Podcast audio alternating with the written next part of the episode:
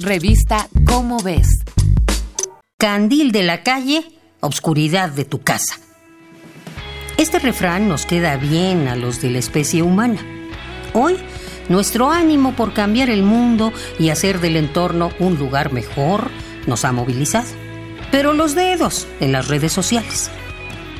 ¿Eres de los que firma peticiones virtuales en pro de una causa? ¿Le das like a todas las iniciativas sociales?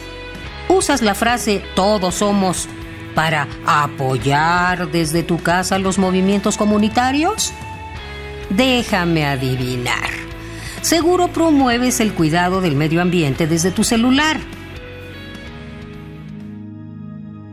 Conductas como estas inquietaron a John W. Tinkhaus, profesor emérito de la Escuela Siglin de Administración en Nueva York.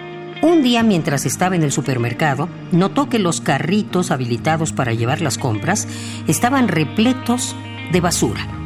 Así que, como buen investigador de lo cotidiano, montó guardia en el establecimiento y observó discretamente a los compradores.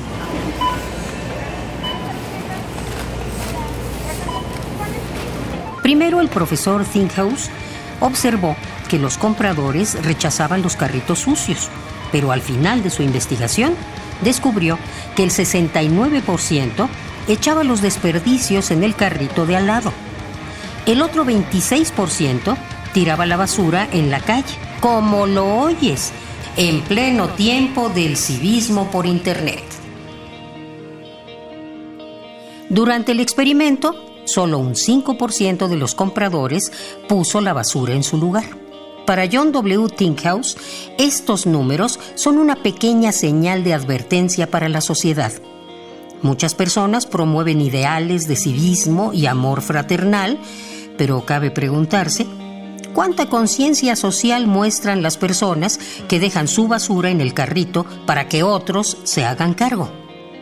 Por el momento, esperamos que cuando vayas al súper o a cualquier otro sitio, reflexiones sobre el destino de tus residuos.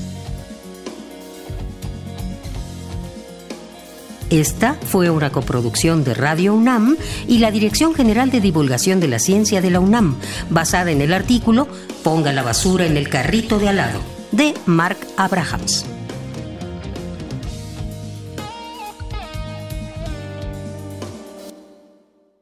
Revista Cómo ves.